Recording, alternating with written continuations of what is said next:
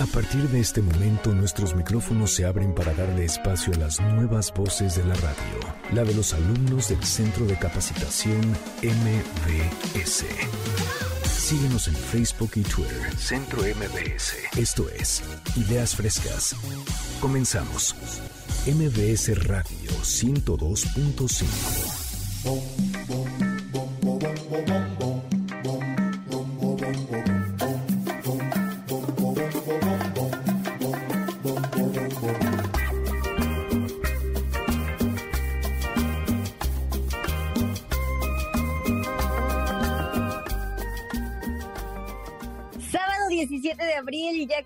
vamos por la mitad del año. No sé ustedes, pero a mí se me ha pasado rapidísimo. Bienvenidos a Ideas Frescas, soy Frida Sariñana, Frida la Mexicanita en redes sociales, así me encuentran. Hoy vamos a tener un programa sensacional y hoy toca el turno para los alumnos del Centro de Capacitación MBS de Locución de Campo. Hay muy buenas investigaciones y temas de verdad muy interesantes que les van a encantar. Como dato curioso, ¿sabían ustedes que un día como hoy, 17 de abril, pero de 1695, muere Sor Juana Inés de la Cruz, escritora novohispana, gran exponente del siglo de oro de la literatura en español, bien recordada. Arrancamos ahora sí con las nuevas voces de la radio. Nos acompaña el día de hoy Erika Guido Mecalco. Erika, bienvenida. Hola Frida, muchísimas gracias. Pues muy gustosa estar aquí con todos ustedes amigos de Ideas Frescas. Y es que el día de hoy les traigo varios datos interesantes de la historia, no solo de México, sino también del mundo. Un poquito de Rusia, un poco de la ONU, también historia interesante sobre cuántos países hay en el mundo. Así que no se pueden perder Ideas Frescas. Perfecto. Berenice Ávila Luna, bienvenida. Hola Frida, ¿qué tal? Muchas gracias. Y hoy les traigo la vida y obra del príncipe Felipe. Va a estar súper interesante. Tenemos también por aquí a Yesenia Rodríguez Hernández. Hola Frida, muy buenos días. Yo les hablaré un poco sobre algo que es muy delicioso. Ya se imaginarán que la comida. De eso también vamos a estar platicando más adelante. Y por último, tenemos a Pablo Gracida. Muchísimas gracias, estoy muy feliz de compartir cabina con todos ustedes. Eh, aquellos que nos están escuchando, si tuvieron que vivir alguna separación, alguna ruptura amorosa, más adelante vamos a estar platicando acerca de, de cómo logras convivir con el recuerdo de tu ex, así que no se despeguen porque se va a poner bastante bueno. Perfecto. Bueno, pues ellos son los chicos del Centro de Capacitación MBS que nos acompañan el día de hoy. Y bueno, en este mundo digital donde todo nuestro tiempo libre a veces se lo damos al entretenimiento, a series, ¿no? En plataformas, videos, música, de todo, pero menos cultura general. De repente no sabemos nada. Entonces el día de hoy, Erigu nos va a platicar algunos datos culturales curiosos, muy importantes, que seguramente ustedes no sabían. Eri, bienvenida al programa. El siguiente programa de Ideas Frescas es solo de investigación. No queremos herir susceptibilidades de nuestro amable auditorio. Datos culturales que no sabías.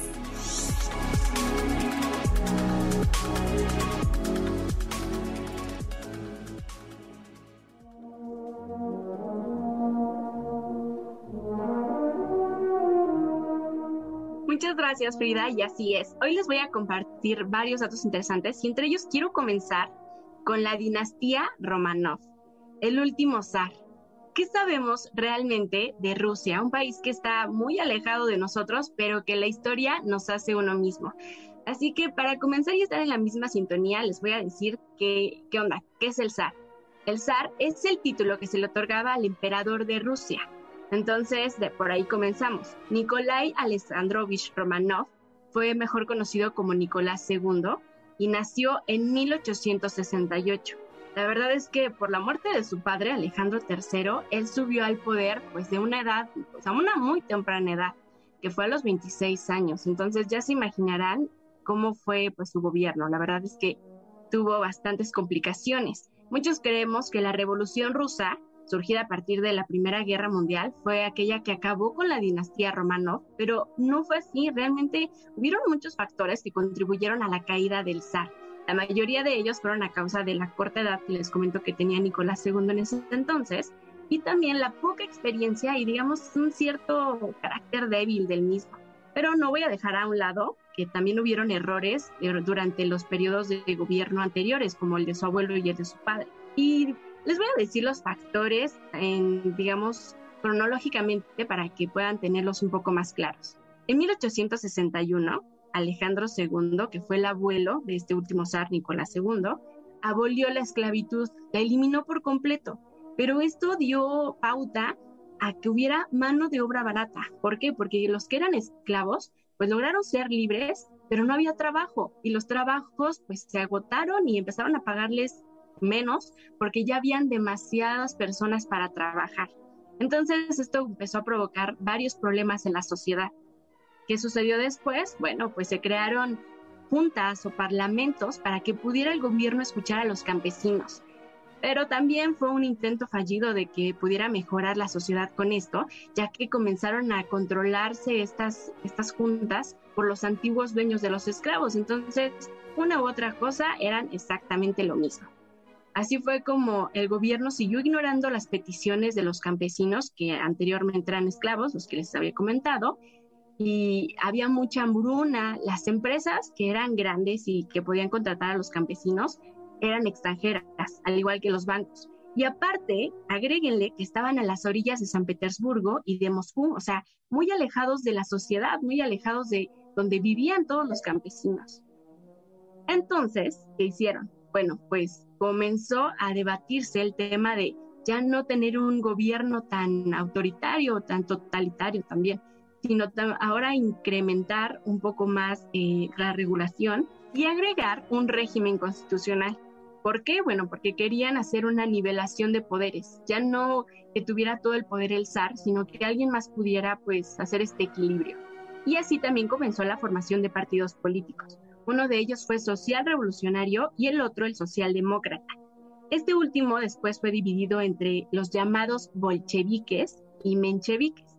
Y para que nos familiaricemos un poco con este tema, les voy a mencionar nada más que el poder bolchevique fue creado por Vladimir Ilich Ulyanov, el famosísimo Lenin, que sé que muchos lo hemos escuchado alguna vez en nuestra vida. Y a todo esto agreguémosle Grigori Rasputin, un místico que tuvo bastante que ver en esta caída de la dinastía zar. ¿Por qué? Porque, bueno, si vieron la película de Anastasia, pudieron darse cuenta que él se le conocía como si fuera un brujo. Y bueno, fue un relajo con, la, con el pueblo. Eh, el pueblo empezó a creer que Grigori manejaba todo el gobierno y así fue como comienza la revolución rusa. Después los bolcheviques comienzan a tomar el poder de Rusia y así fue como el 5 de marzo de 1917 Nicolás II abdica a su turno como emperador y posteriormente fueron asesinados tanto sus hijos, su esposa y él en una casa a la que le llamaban la casa para el destino especial. La verdad es que fue una historia pues, pues digamos trágica y finalmente les voy a comentar este último dato de, Anastasia que, que justo en la película nos hacen creer que escapó y que pues seguía viva mucho tiempo después, pero estudios realizados en el 2007 por el gobierno ruso demostraron que no, que Anastasia también murió junto con su familia. Los huesos que encontraron en, en alguna parte de Rusia demostró que todos habían fallecido. Ahora, como otro dato rapidísimo, ¿cuántos países hay en el mundo? Parece una pregunta obvia, pero sinceramente es algo que no tiene una información oficial. Sin embargo, la ONU reconoce 194 países, de los cuales 193 son parte de esta organización de Naciones Unidas, que nació oficialmente el 24 de octubre de 1943, justo después de la Segunda Guerra Mundial, con 51 estados miembros que firmaron el documento de fundación. Entre ellos estaba México. Uh, un dato más es Neri Vela. Rodolfo Neri Vela fue el primer astronauta de origen mexicano en ir al espacio. Y esto pues fue eh, en un viaje en 1985 y quiero además decirles que si son mexicanos este, esta anécdota les va a encantar, porque en esta misión Neri Vela llevó por primera vez en la historia las tortillas al espacio. Este se convirtió en un alimento especial para todos los que ya viajaban a, estos, estas misiones, porque actualmente ya es un alimento que no falta en ninguno de los viajes. Esto es pues un gran mérito de Neri Vela. Y por último, quisiera nada más mencionar el tema de la carrera espacial. Esta fue sin duda una de las grandes pues, avances científicos y tecnológicos que tuvimos en la historia. Si se recuerda, fue entre la URSS y Estados Unidos, que era como una guerra que tenían ahí ya llamada Guerra Fría, y esto provocó que ambos quisieran ganar el poder del espacio exterior.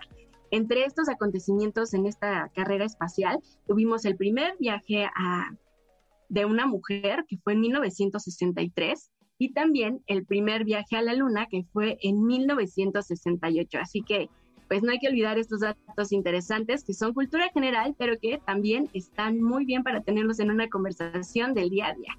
Yo soy Erika Guido, tengo un podcast que tiene muchos temas muy interesantes y datos curiosos. Se llama Cool Center para Curiosos. Lo encuentras en Spotify y en Instagram como arroba para Curiosos. Perfecto, Erika. Muchísimas gracias por toda esta información súper valiosa. Ya saben, sigan a Cool Center para Curiosos. En este momento yo los sigo. Ustedes continúan en Ideas Frescas. Les recuerdo las redes sociales. Instagram y Facebook, Ideas Frescas 102.5, Twitter, arroba Centro MBS y también nos encuentran como MBS Noticias 102.5, arroba MBS 102-5. Soy Frida la Mexicanita, vamos a una pausa y regresamos. Apoyando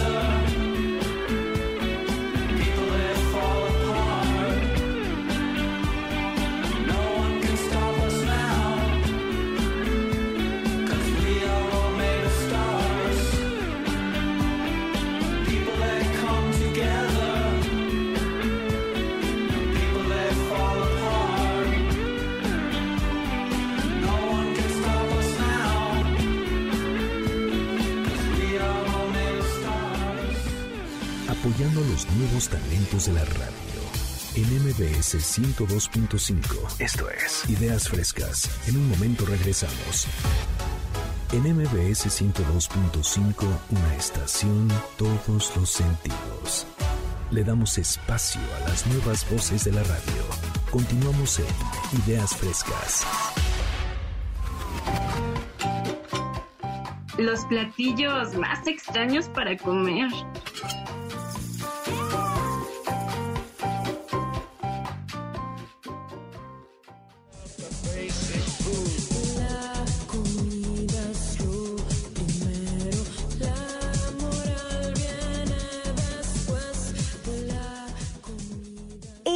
De regreso aquí en Ideas Frescas. Yo soy Frida la Mexicanita y estamos con las nuevas voces de la radio. Ellos son los alumnos del Centro de Capacitación MBS. Les recuerdo los teléfonos para inscribirse a estos cursos: 5681 1852 y 5681 2087. Y bueno, ahora sí vamos a platicar del siguiente tema. La comida es algo que a mí en lo personal me encanta, me fascina. O sea, si, si tú me dices qué quieres, novio o comida, yo te digo comida, sin problema. Pero no siempre todo queda perfecto. Hay unas combinaciones que de repente te sirven y, o sea, si estás en, en, casa de la suegra, de la mamá, de la amiga, ¿cómo dices que no?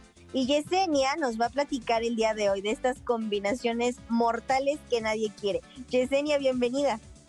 ¿Qué tal Frida? Muy buenos días. Y sí, a continuación les hablaré un poco sobre la comida y algunos puntos muy divertidos que voy a desarrollar respecto a esto que es tan rico y sobre todo que es tan necesario en nuestra vida cotidiana, porque claro está que sin la comida no podríamos sobrevivir y menos cuando hay comida tan rica por todos lados, la cual se vuelve irresistible todo esto e incluso en las dietas todo eso se vuelve casi imposible llevarlo a cabo. Sabemos perfectamente que hay miles y miles de platillos e incluso en cada ciudad la manera de preparar los alimentos es totalmente diferente en cada una de estas. Por lo tanto, cada cultura come de distinta manera. Y lo mismo pasa en los hogares, ya que cada familia acostumbra a comer y a preparar los alimentos de distinta forma e incluso el sazón es otro. También hay comidas que son extrañas alrededor del mundo, a las que definitivamente les debes de dar una oportunidad al menos una vez en la vida. Pero también hay algunas combinaciones inimaginables que harán una explosión de deliciosos sabores en tu boca. Conoce esas extrañas combinaciones de comida, pruébalas y luego saca tus propias conclusiones. Las personas que se dan atracones de comida preparan comúnmente recetas mezcladas raras de alimentos, como lo son con puré de papa, con galletas de Oreo, papas fritas con limón, aderezo italiano y sal, entre otras. De las personas que hacen mezclas raras, alrededor del 41% preparan las mezclas de alimentos extrañas debido a un antojo, donde apenas el 9% realizaba este tipo de conductas motivados solamente por el hambre. Y también se dice que este hallazgo no resultó sorprendente dado que la mayoría de los atracones ocurren tras una buena comida. Sin embargo, la mayoría de personas que realizan atracones de comida afirman sentirse emocionados y ansiosos mientras preparan sus mezclas de alimentos y se dice que esas emociones son muy notorias. Pero sabemos perfectamente que hay uno que otro platillo que no se mira tan apetitoso, ya que con su consistencia, preparación o demás es muy extraño. A ver, Frida, dime, ¿cuáles son esos platillos extraños que te han dado en la casa de algún amigo? Que cuando te lo sirvieron dijiste literal, ¿eso me voy a comer? Pues mira, no sé si extraño, extraño, pero una vez me dieron eh, espagueti con queso cheddar con guarnición de frijoles refritos. O sea, ambos me los puedo comer súper bien, pero como que la mezcla fue como mm, raro. Por ejemplo, aquí el señor productor nos pone que tacos de chapulín, que a casi todo le pone limón. Yo también le pongo limón. Le dice también, ah, Erika Guido nos pone, yo le pongo cat soup a las palomitas. Ay, eso sí no se me antoja. Tú, Yesenia, a ver, cuéntanos, tu combinación más rara. Ay, mi combinación más rara, mm, eh, la sopa con crema. Sí, eso sí es, una vez lo probé, se me hacía raro probarlo, pero me arriesgué. Está, eso, es, eso sí está rico, se me antoja, no ahorita a las 7 de la mañana, pero sí se me antoja. Oigan, pues ¿por qué no nos comentan por redes sociales? Ya saben, Instagram y Facebook, Ideas Frescas 102.5 y MBS Noticias 102.5. Cuéntenos cuáles, eh, qué platillos han probado que han sentido que ha sido lo más, lo más raro que han probado en su vida, ¿no, Yesenia? Sí, que nos comenten cuál ha sido ese platillo que de plano se lo tuvieron que comer a fuerzas por lo extraño que estaba. Ok, perfecto. Oye, ¿y qué, qué combinaciones eh, a lo mejor podrían ser extrañas, pero que resultan ricas? Claro, es muy interesante conocer esas combinaciones extrañas entre alimentos que hacen algunas personas que prácticamente te hacen entrar en duda si realmente sabe buena o no, pero que aún así por lógica no eres ni capaz de probar esa extraña combinación porque ni siquiera te quieres arriesgar a probar algo que es totalmente extraño para ti pero que para ellos es pues totalmente delicioso y normal consumirlo. Por eso, a continuación les compartiré un top 20 de esas combinaciones extrañas que una que otra no es muy común y que en lo personal no he probado ninguna. Veamos. En número uno tengo la pizza con miel de maple. Número 2, el sándwich con papas fritas. Número 3, las tortillas de maíz con cajeta. Número 4, el espagueti con limón. En el número 5 tengo quesadilla con mayonesa. Número 6, el arroz con salsa de tomate. Número 7, la milanesa de pollo con puré de manzana. Número 8, la piña con cajeta. En número 9 tengo las palomitas con capsu. Que por ahí ya miré que Erika sí le pone capsu a las palomitas. En el número 10 tengo la sopa maruchan con capsu y mayonesa. Número 11, las nuggets de pollo con Nutella. En el número 12 tengo el helado con papas fritas. Número 13, el omelette con mermelada. Número 14, el sándwich de crema de cacahuate con pepinillos. Número 15, las nuggets de pollo con helado. Número 16, el sándwich de crema de cacahuate con plátano y tocino. Número 17, el sándwich a la parrilla con Nutella y queso. Número 18, el sándwich de crema de cacahuate con queso amarillo. Número 19, las papas con salsa barbecue. Número 20, la mantequilla de maní en una deliciosa hamburguesa. Estoy sorprendida con cada una de estas combinaciones. La verdad, algunas son súper extrañas. En lo personal, solo había escuchado como 5 de este top 20.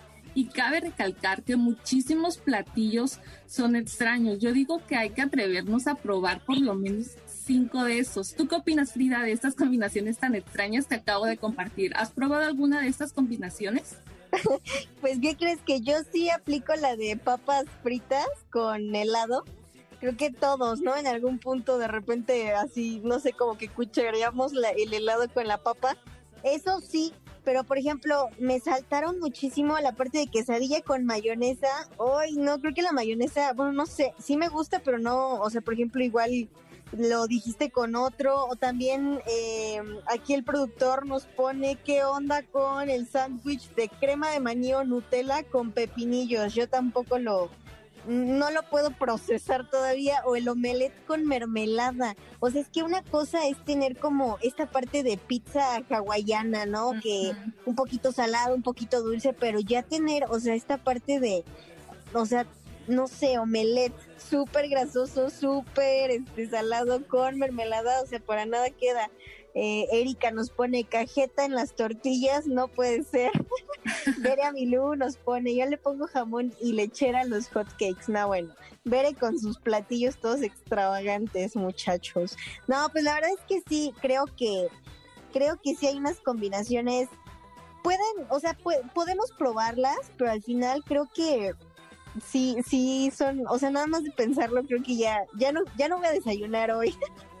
La verdad, no, Frida, hay combinaciones que son súper extrañas y a todo le quieren agregar un sándwich de crema de maní, un sándwich con pepinillos, no sé, la verdad es increíble este listado, la verdad yo no me he arriesgado a probar alguna de estas combinaciones y digo arriesgado porque para mí no son nada comunes pero así como hay comida con combinaciones que son súper extrañas, hay otras que no se miran tan apetitosas. Hay comidas que es totalmente deliciosa, de muy buen ver, que prácticamente nos hacen querer disgustarla, todos los días, gracias a su buen sabor, olor, textura, entre otras características que tienen esos platillos que tanto nos encantan y que podríamos ser capaces de comerlos literalmente ahora sí que diario. A ver, Frida, ya por último, yo quiero saber si solo pudieras comer cinco cosas por el resto de tu vida, ¿cuáles serían? Cuéntame. Bueno, yo comería tocino, comería, eh, ay, no sé, queso, eh, no, no sé, les fallo, se me va a ir el bloque. Mejor tú dinos, Yesenia. Vamos a cerrar este bloque con tus cinco eh, alimentos preferidos para comer. Súper interesante, ¿sabes? Ya hasta se me hizo agua la boca. Y en mis cinco opciones está la pizza, las enchiladas, los tacos, la pasta y por último algo que debo de confesar que prácticamente es mi debilidad, las hamburguesas. Y afirmo que si podría comer solo eso por el resto de mi vida, así sería. Yo creo que ahorita me iré corriendo por una deliciosa hamburguesa porque la verdad ya me dio bastantita hambre. ¿A ti no, Frida? La verdad es que no, pero Yesenia se va a desayunar su hamburguesa. Claro que sí. Yesenia, muchísimas gracias por toda la información, por todas estas combinaciones que seguramente no probaremos, pero que a lo mejor sabemos que existen. Muchísimas gracias, Yesenia. Por aquí el productor nos pone, vamos por unos tacos de canasta con champurrado. No, por favor. Ellos son los alumnos del Centro de Capacitación MBS. Soy Frida la Mexicanita. Vamos a una pausa y regresamos.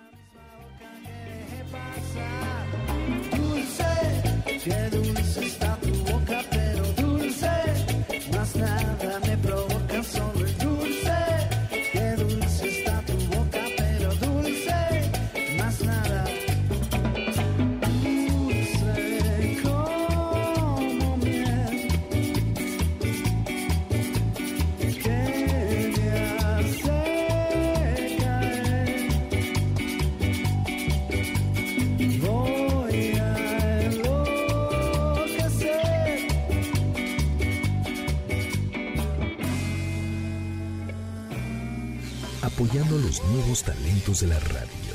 En MBS 102.5. Esto es Ideas Frescas. En un momento regresamos. En MBS 102.5, una estación todos los sentidos. Le damos espacio a las nuevas voces de la radio. Continuamos en Ideas Frescas.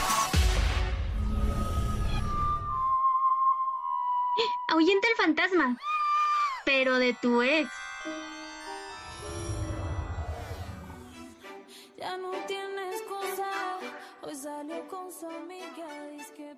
Sábado 17 de abril, soy Frida la Mexicanita, les recuerdo las redes sociales, Instagram, Facebook, MBS 102.5.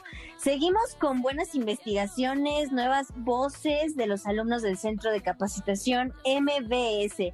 Ahora es el turno de Pablo Gracida con las relaciones, los fantasmas de tu ex, así que saquen acá el tequilita, el heladito, porque este tema va a estar bueno. Si estás pasando por una ruptura, esta es la señal que, que estabas esperando del universo, pero está en el 102.5. Pablo Gracida, bienvenido.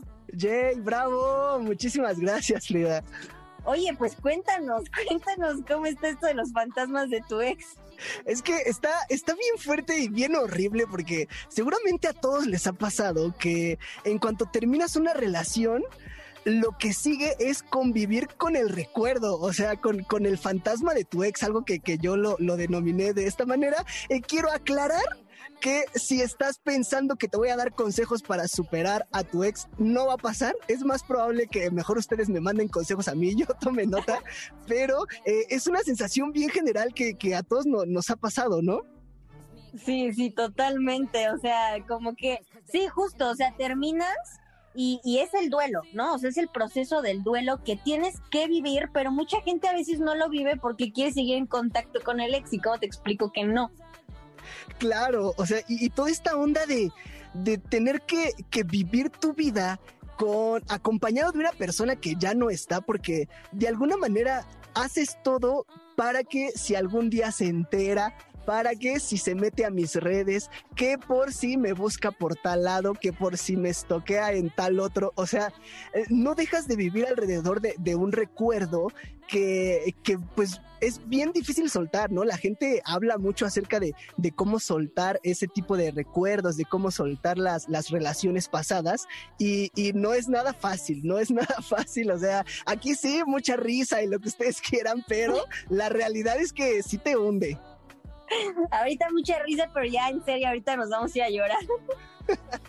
Sí, todo, o sea, es que de verdad e, es, es una sensación muy específica y cada quien tiene su manera de, de, pasar este duelo, o sea, de verdad es un proceso eh, muy personal, pero yo creo que algo que, necesito rescatar, porque para tener esta plática y compartirles todo este eh, vasto conocimiento, uy, sí, tuve que platicar con eh, una psicóloga, la psicóloga Ivonne Escobar, que fue la que me fue guiando más o menos para poder traerles este tema. Y ella me decía, y es algo bien cierto, o sea, una de las cosas, de las primeritas cosas que tienes que tomar en cuenta es le llamamos mi ex. O sea, al tú nombrar estas dos palabritas de mi ex, significa que todavía estás jugando o haciéndote parte de una persona, ¿no? Lo que implica la posesión de, de es mi ex, porque no es el tuyo ni el de mi mejor amiga, que a lo mejor sí habrá quien comparta ex con su mejor amiga, qué triste, no lo hagan, pero eh, esta onda de, de, decir es que mi ex es mi ex, ella, ella me comentaba que mucho puedes partir de ahí. O sea, el, el, dejar de decir mi ex y a lo mejor cambiarlo por el mugroso es, no es cierto, no es cierto. Algo como como más de... Voldemort.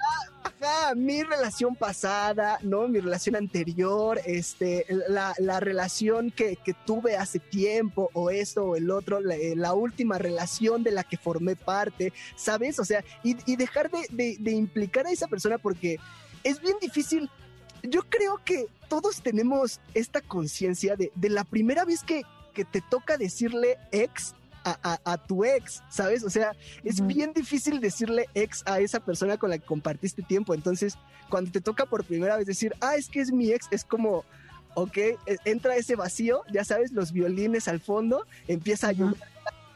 Y, se va convirtiendo en, un proceso muy complicado. Y a la hora de, tener que recordar a la persona, o sea, tú te despiertas porque eso sí, a veces la mente juega unas cosas fatales de que ya estás bien hundido, y un día despiertas, un día de la nada despiertas con la sensación de, ay, acabo de estar bien feliz con esa persona y es de qué, espérate, era un sueño, como que no, e, es que ya no está y esto, y sabes, o sea, este juego mental de, de soñar también está, está horrible, sí, sí, te, sí te hunde y sí te mete en algo fatal.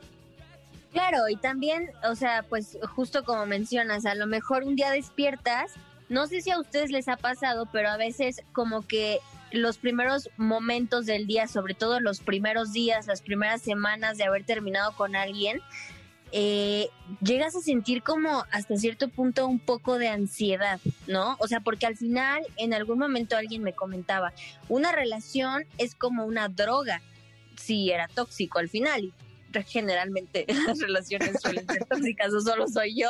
No, pero, o sea, pues al final es como una droga, ¿no? Entonces te la quitan y claro que estás como en esta parte de abstinencia, de ansiedad, entonces pueden, pueden surgir diferentes cambios, incluso eh, pues la parte de olores, sensaciones, ¿no, Pablo? Sí, sí, o sea, e, esta onda efectivamente eh, funciona como una adicción más. Y como pasa cualquier proceso de, una persona que, está viviendo una adicción, cuando tú le quitas la sustancia, el cuerpo se vuelve loco. Y, es una sensación física muy real. O sea, e, es, es, bien cierta esta frase de, de, te necesito, porque sí es cierto, o sea, necesitas a la persona. Y es uno de los más grandes problemas que, que yo creo que sabemos aterrizar a modo consciente eh, el cómo vamos a, poder salir de, esa tristeza, ¿no? Es que lo único que me podría hacer feliz es que esa persona regresara, es que esa persona me escribiera, es que esa persona eh, se arrepintiera y me pidiera perdón y me diría que, que regresara. O sea, son cosas que que tú sabes muy específicamente qué es lo que te puede sacar de ahí. Y efectivamente también con, toda esta onda de eh, el amor, también me lo explicaba la, psicóloga Ivonne Escobar, entra por el olfato, a, pesar de lo que mucha gente cree, que sí, que la comida, que si esto, que si el otro, en realidad es por el olfato y es una cuestión química y, y no es por la onda de, de qué loción usas, de qué perfume usas, o sea, e, es el olor natural de la persona lo que te empieza a atraer. Entonces, eh, eh, es una cuestión que está fuera de nuestro alcance, o sea, pues porque no, no podemos entender ni siquiera ese tipo de dolores. Es más, ni siquiera se percibe de una manera natural y consciente. O sea, ya, ya de la nada tú estás bien enamorado del olor de esa persona, a pesar de que eh, algunos olores sean un poquito distintos, pero eh, también hay, hay, hay otros que, te atrapan totalmente y desde ahí empieza toda esta adicción química. Entonces, sí es, es bien fuerte porque, bueno, si, si de por sí, esto está comprobado que el olfato es el, el sentido que más provoca la sensación de recuerdo. O sea, el, primer sentido que te transmite hacia otro lado y que te lleva a otro lado es, es el olfato como tal a la hora de, generar un recuerdo. Entonces, imagínate si de por sí ya te encariñaste con el olor natural de esa persona. Pero a todos nos ha pasado, bueno, en aquellos tiempos eh, antes de la pandemia que que era de, ah, vamos a la fiesta, vamos al antro, salimos, y de repente pasas al lado de una persona y un momento, este, yo conozco este olor, ¿sabes? Y, es horrible porque, porque te regresa al lugar, o sea, es, es, una, es un juego mental que sí pasa por el cerebro ese momento de, ay, ay, ¿en qué momento estoy? ¿Sabes? Sí, sí, sí, totalmente. Si yo les puedo dar un consejo, utilicen un perfume por cada novio que tienen para no tener problemas después. Oye, Pablo, eh, ¿qué pasa con esta parte de las redes sociales? Es que las redes sociales es, un tema fatal, porque sobre todo aquí en, este tipo de, de las relaciones personales, creo yo que hemos llegado a un punto en donde hemos estandarizado una manera de estar triste. Es decir, oye, eh, tal persona acaba de terminar con su novio. Uy, sí, pero yo la veo bien feliz ¿eh? y sube historias en el antro y cantando y, tomando tal cosa y con sus amigas y divirtiéndose y todo. Y es como, eh, ok, entonces no está tan triste. No, sí, pero es que yo platiqué con ella y, ella me estaba comentando que, que sí, que su ex la dejó muy dolida.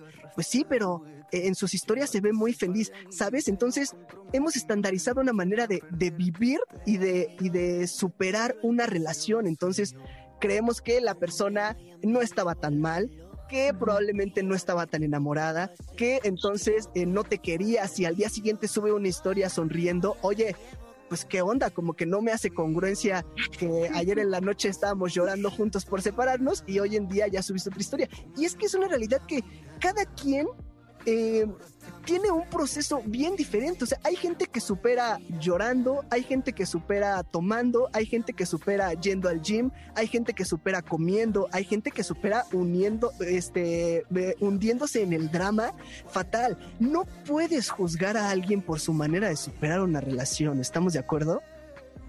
Claro, claro. Y creo que este punto es bien importante y me gustaría cerrar con, con esta última parte que dices, eh, cómo supera las cómo, cómo supera cada quien, ¿no? Una ruptura. Esto que tú mencionas es bien importante porque todos tenemos nuestra forma de superar. Yo en lo personal es de llorar, llorar, llorar, llorar, llorar, porque yo pienso que las lágrimas sanan, ¿no? Entonces, bueno, y también me corté el pelo como Lord Farquaad, pero fuera de eso, pues yo así supero las cosas.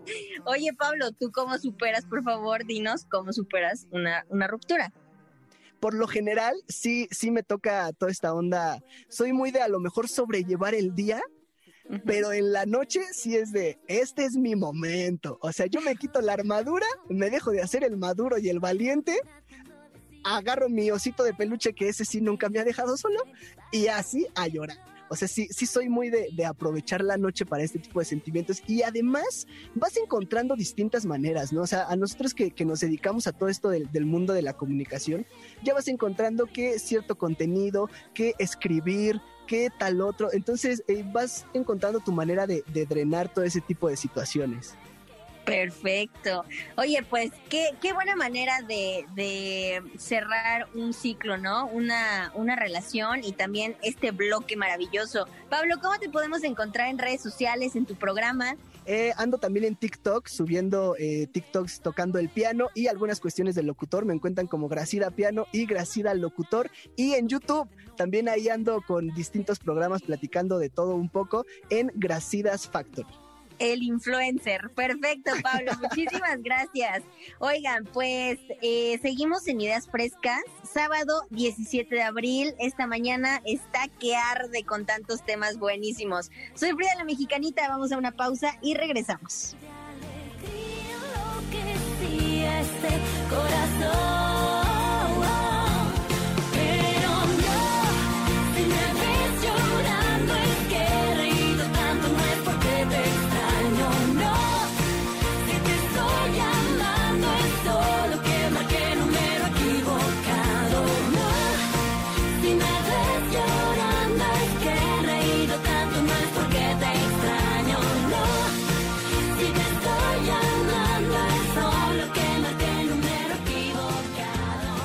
Apoyando los nuevos talentos de la radio. En MBS 102.5. Esto es Ideas Frescas. En un momento regresamos. En MBS 102.5, una estación, todos los sentidos. Le damos espacio a las nuevas voces de la radio. Continuamos en Ideas Frescas.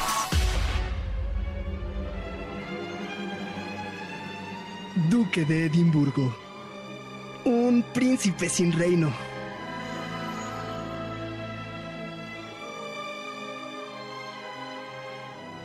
Ya estamos de regreso aquí en Ideas Frescas. Les recuerdo las redes sociales MBS 102.5 en Instagram, Facebook y Twitter. Ok, pues estamos con las nuevas voces de la radio y vamos ahora a concluir esta primera hora de talento con un tema muy elegante, un poco de información cultural para disfrutar el día de hoy. Bere Abilú, bienvenida. Muchas gracias Frida, así es, hoy les traigo datos importantes de la vida del príncipe Felipe de Edimburgo, quien lamentablemente falleció el pasado 9 de abril. Y justo hoy se llevará a cabo su funeral en la Catedral de San Jorge en el Castillo de Windsor. Pero a todo esto, ¿quién fue el príncipe de Edimburgo? Y es que este personaje debería tener su propia serie, porque vivió una gran cantidad de acontecimientos antes y durante su matrimonio con la reina. Nacido como príncipe de Grecia y Dinamarca el 10 de junio de 1921, hijo del príncipe Andrés y de la princesa Alicia de Battenburg, la infancia de Felipe no fue nada fácil. debido a que su familia fue exiliada de su propio reino, como consecuencia de algunos conflictos bélicos europeos. Escuchen esto, Felipe fue salvado al ser escondido en una caja de naranjas, cuando apenas tenía un año de edad, y para lograr sacarlo del país sin que lo reconocieran y lo asesinaran. Así que fue un príncipe sin reino. Pero este fue tan solo el inicio de una difícil vida. La familia real se refugió en París. Con el paso del tiempo, las hermanas mayores de Felipe se casaron con alemanes nobles, quienes terminaron involucrados en el nazismo, algo que llegó a perjudicar la imagen de Felipe. Por otro lado, su madre, la princesa Alicia, fue diagnosticada con esquizofrenia e incluso se especula que fue paciente del mismísimo Sigmund Freud. Y finalmente el padre de Felipe, el príncipe Andrés, abandonó a su familia y huye con su amante a Mónaco, dejando al pequeño Felipe solo, quien pasó su pubertad y adolescencia entre distintos internados. Pero no todo fue triste. Parece que la vida de Felipe mejoró al conocer a su futura esposa, Isabel. Y se preguntarán cómo inició esta historia de amor. Pues cuando un joven Felipe de 18 años era cadete en el Colegio Naval Real Británico, conoció a su prima lejana, Isabel. Sí, para los que no sepan, Felipe e Isabel eran primos lejanos. La futura reina tenía tan solo 13 años de edad cuando se enamoró completamente de Felipe. Ambos mantuvieron una relación a distancia a través de correspondencia. Esto debido a que Felipe se encontraba participando en la Segunda Guerra Mundial. Este romance duró ocho años. Para todos los que se preguntan si el amor a distancia funciona, pues a ellos sí les funcionó. Después de algunos requerimientos, finalmente Felipe se casa con Isabel el 20 de noviembre de 1947. Fue la primer boda royal retransmitida en todo el mundo. Posterior a esta unión, a Felipe se le otorgaron los títulos Duque de Edimburgo, Conde de Merioneth y Barón de Greenwich. Diez años después, la reina le otorgaría el título de Príncipe de Reino Unido. Tal como vemos en la serie The Crown, Felipe en un inicio no tenía idea de qué hacer siendo el consorte de la reina. Se llegó a sentir humillado cuando su esposa y primogénito no tomaron su apellido, y estuvo envuelto en distintos escándalos de infidelidad hacia la reina. Aunque en la serie se le personifica como una persona fría, directa e irónica, los allegados a él afirman que tenía un gran sentido del humor. Fueron 73 años que fungió como consorte de la monarca, y en este tiempo se vio muy participativo al príncipe. Trabajó de la mano con las distintas ramas de la Fuerza Armada Británica, representó a la corona en cientos de eventos, principalmente en lo industrial y la ciencia. Asimismo, fue rector de la Universidad de Cambridge y de la de Edimburgo, por supuesto. Parece que al final el príncipe Felipe encontró su lugar. El también duque de Edimburgo tuvo una vida muy activa, ya que hasta el 2017 se retiró oficialmente de la vida pública. Hasta sus 96 años de edad trabajó. Hoy se despide el príncipe ante solamente 30 invitados por la pandemia, quienes darán el adiós al icónico personaje. Muchas gracias por escucharme, yo soy Vera Avilú y continuamos aquí en Ideas Frescas. Perfecto, oye, qué, qué, qué buena información. La verdad es que como les comento, ¿no? de repente en esta pandemia eh, estamos tan metidos en series y en mil cosas en lugar de ponernos como a investigar datos tan importantes, por ejemplo, esta historia del duque de Edimburgo que de verdad parece un cuento con sus buenas, ¿no? Malas rachas ahí, pero eh, son cosas que pues a veces es, es bueno saber, eh, te dan tema de conversación, entonces es súper interesante toda esta parte. Muchísimas gracias, Bere Avilú. Oigan, pues gracias a todos por esta participación en Ideas Frescas. Ellos son los alumnos del Centro de Capacitación de MBS del curso Aprende todo sobre la locución de campo. Chicos, muchísimas gracias a todos. Gracias a Erika Guido Mecalco. Muchas gracias a ti, Frida. En verdad, un placer haber estado aquí contigo. Gracias por la invitación. Y espero que les haya servido mucho a ustedes, amigos de Ideas Frescas, la información que les di. Perfecto. Berenice Ávila Luna, muchísimas gracias por tu participación el día de hoy. Muchas gracias a ti, Frida. Súper bien. Yesenia Rodríguez Hernández, muchísimas gracias.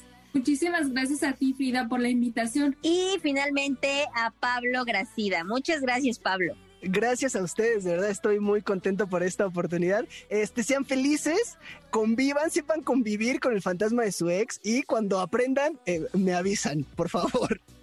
Oigan, pero acuérdense, o sea, ya como para cerrar esto, ¿no? Acuérdense que superar al ex no es con el ex, Ahí nada más para que sepan, ¿ok? Yo soy Frida Seriñana, me despido, pero los dejamos en esta segunda hora de Ideas Frescas con Sandra Vázquez, con más voces nuevas de la radio, más investigación, más aprendizaje. Gracias a Arturo Chávez en la producción, a Mario Ontiveros en los controles. Cuídense mucho, por favor, la pandemia sigue. Nos escuchamos en otra emisión.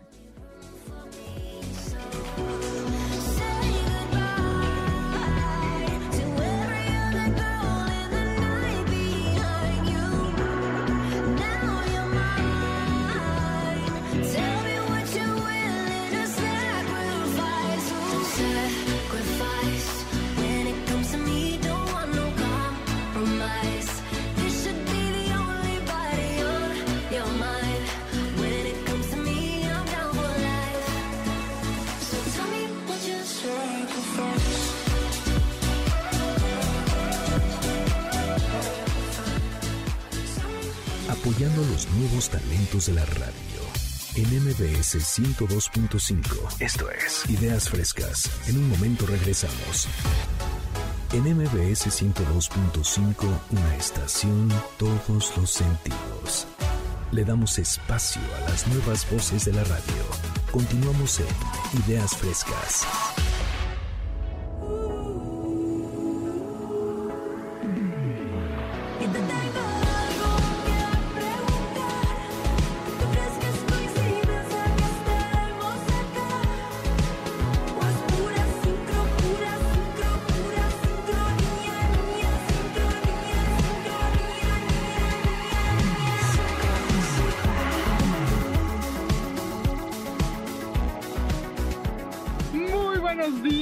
De México, República Mexicana y mundo entero. Qué gusto y qué alegría poderte saludar a ti que nos escuchas.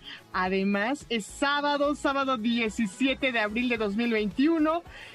Qué rico, gracias a Frida Sariñana, que ya, por supuesto, nos dejó calientita esta segunda hora. Comenzamos pues, soy Sandra Vázquez, saludo al equipazo que me acompaña hoy, son alumnos y alumnas del taller de radio en línea, que la verdad, puro talento hecho en el Centro de Capacitación MBS. Saludo con gusto de este lado a Omar Loquillo Flores. Hola Omar, buenos días. Hola Sandy, buenos días, ¿cómo estás? Muy contenta de saludarte, mi querido Loquillo. Cuéntanos, ¿qué nos traes para esta mañana? Pues aquí les traigo unos datos curiosos acerca de, la cannabis. Buenísimo, datos curiosos sobre la cannabis. ¡Uy! Ya quiero saberlo todo. Muchas gracias y bienvenido, Omar. Por acá y desde el Meritito Guerrero se conecta Gil Cruz. Buenos días, Gil, ¿cómo estás? Hola, buenos días, mi querida Sandra. Muy, muy bien, contentísimo de estar en 102.5 aquí en Ideas Frescas en MBS Radio, saludando a toda la audiencia que nos escucha en este sabadito alegre, sabadito contagioso, con ganas de echar todo, todo, todo el cuerpo a andar en este, en este transcurso del día. Oye, ¿cuál es tu tema, Gil? Mira, el tema que tengo es un tema eh, muy importante porque pues nos ha faltado un poquito a nosotros los que nos dedicamos a la música, es gremio musical en la pandemia, un tema importantísimo a tratar. Oye, será que porque tú eres músico traes este tema a la mesa? Así es, así es, efectivamente tengo unas experiencias por ahí de compañeros, sobre todo hubo una manifestación incluso eh, para poder exigir apoyo al gobierno. Ándele, pues vamos a escucharlo todo en un ratito. Bienvenido, Gil. Y ahora nos vamos con Melisa Guerrero. Hola Melisa, ¿cómo estás? Buenos días. Hola Sandy, buenos días, ¿cómo estás tú? Pues muy contenta de saludarte, Melisa. Cuéntanos qué nos traes para esta mañana aquí en Ideas Frescas. Muchas gracias, Sandy. Eh, yo quería hablarles sobre un tema que yo sé que a muchos les va a interesar, es sobre la independencia y cómo iniciar para saber cómo dar este gran paso para esta nueva etapa. Claro que sí, salirse de la casa de los papás, abandonar el nido. El nido, claro, y sobre todo en convertirse en esa señora eh, que traes dentro. Perfecto. Me encanta, Melissa. Pues ahorita te escuchamos. Mientras tanto, quiero saludar a Oscar Dávila. Hola, Oscar. Buenos días. ¿Cómo estás? Hola Sandra, muchísimas gracias por la invitación. El día de hoy en Talentos Emergentes voy a hablar de teatreros en pandemia. Buenísimo, y con eso vamos a cerrar esta segunda hora de Ideas Frescas. Bienvenido Oscar, bienvenidos a todos, a todas. Comenzamos. El siguiente programa de Ideas Frescas es solo de investigación. No queremos herir susceptibilidades de nuestro amable auditorio. Datos curiosos. Mitos sobre la cannabis.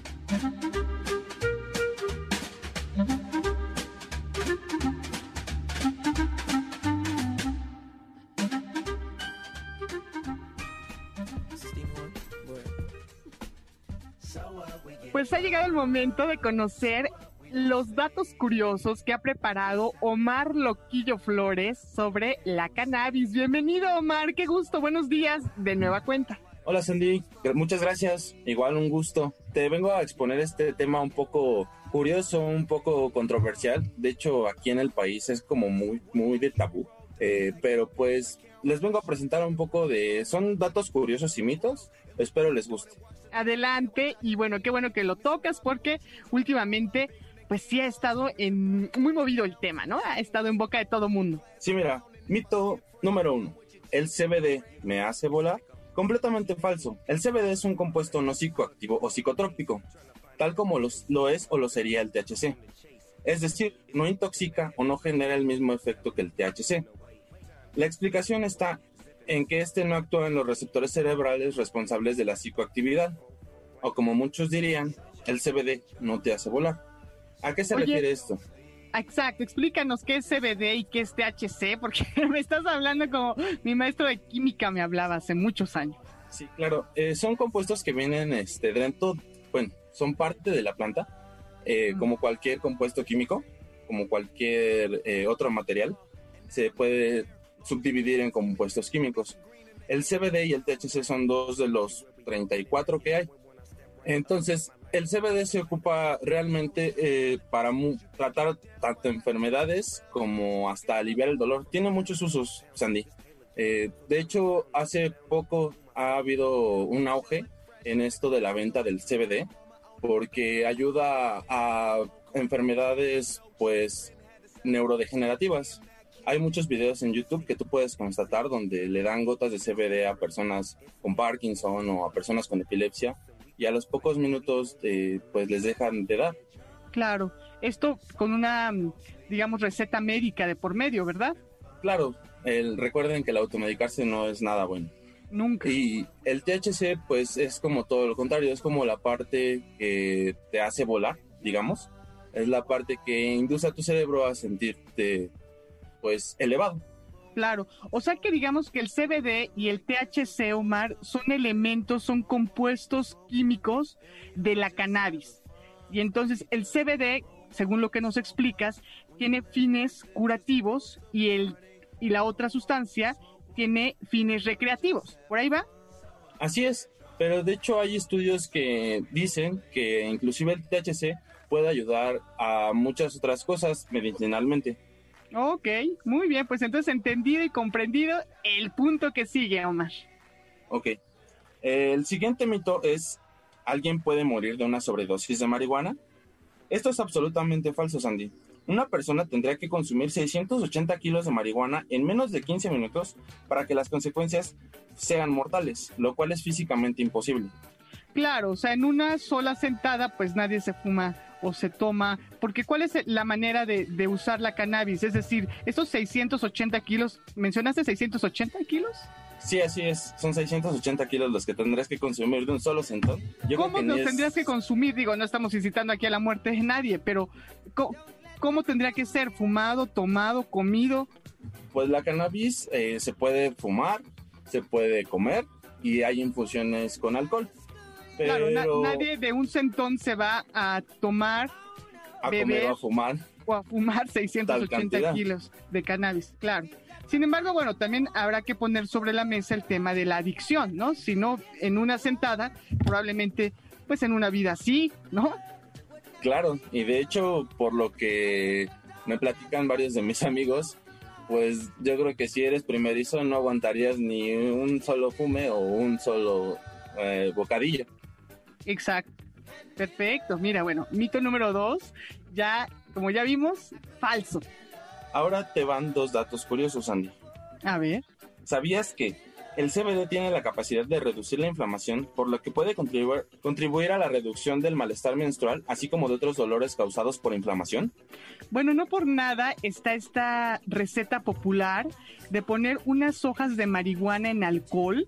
Yo recuerdo que una tía se hacía este remedio y se untaba sus piernas y me decía que le servían justo para lo que dices, para deshinchar y para sentir, pues para sentirse mejor, para sentir bienestar.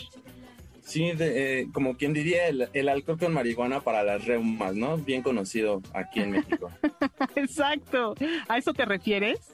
Sí, y de hecho, bueno, ya en muchos países primermundistas eh, utilizan la cannabis no solo pues en infusiones de pomadas así, sino también la recetan ya sea tomada o bebida, ya sea eh, si es en presentación de aceite, para, como te platicaba, para las enfermedades neurodegenerativas, porque ayuda mucho a personas que tienen Parkinson, personas que tienen Alzheimer, personas que tienen problemas con epilepsias.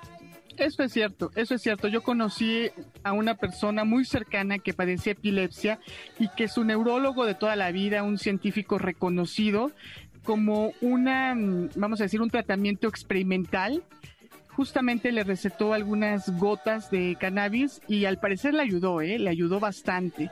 Así que bueno, pues fíjate cómo la ciencia eh, eh, ha avanzado en este sentido, en todos los sentidos. La ciencia, gracias a la ciencia tenemos pues hoy en día una vacuna contra el coronavirus, pero cómo pues investiga todos los elementos de una planta y nos lleva a recuperar la salud. Qué maravilla. Claro, Sandy. Y de hecho, ahorita que tomas el tema del coronavirus, apenas estaba leyendo que eh, hicieron unos estudios y la cannabis ayuda a a que no se agrave el problema del coronavirus. Obviamente esto está todavía en fases iniciales, son, todavía están haciendo pruebas, pero los resultados han sido muy buenos.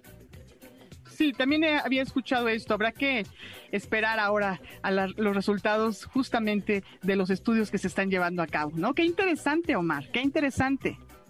Sí, hay quien dice que es, este, ¿cómo se le diría? La planta mm, maravillosa una planta poderosa, sin duda, ¿no?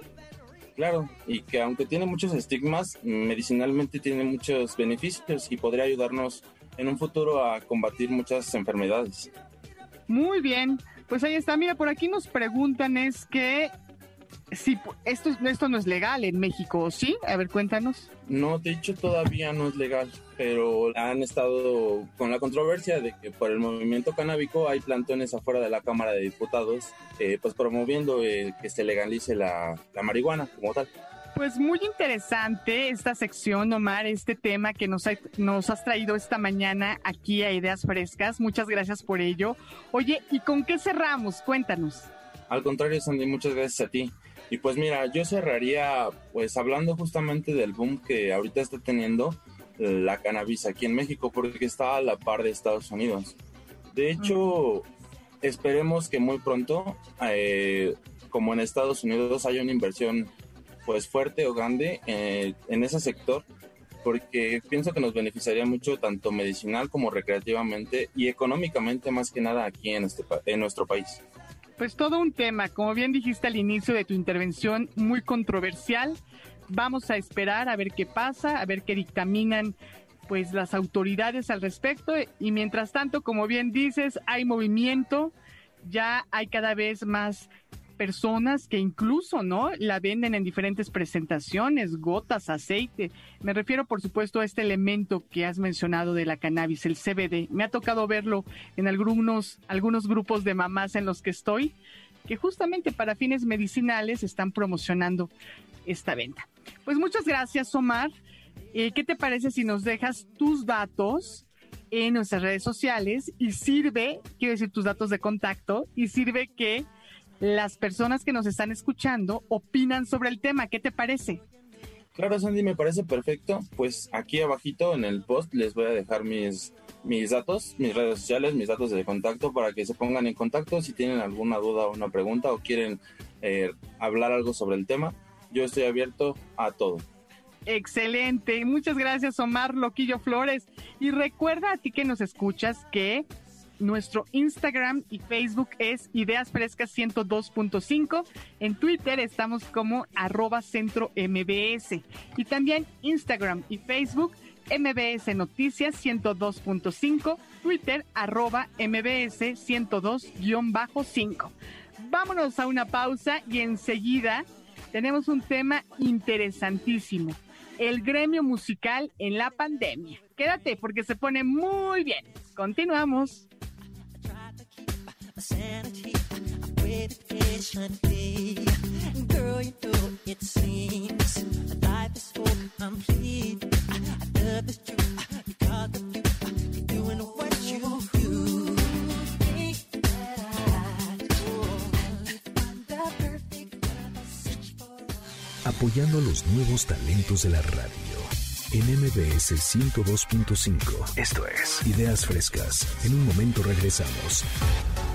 En MBS 102.5, una estación, todos los sentidos. Le damos espacio a las nuevas voces de la radio. Continuamos en Ideas Frescas. El gremio musical en la pandemia.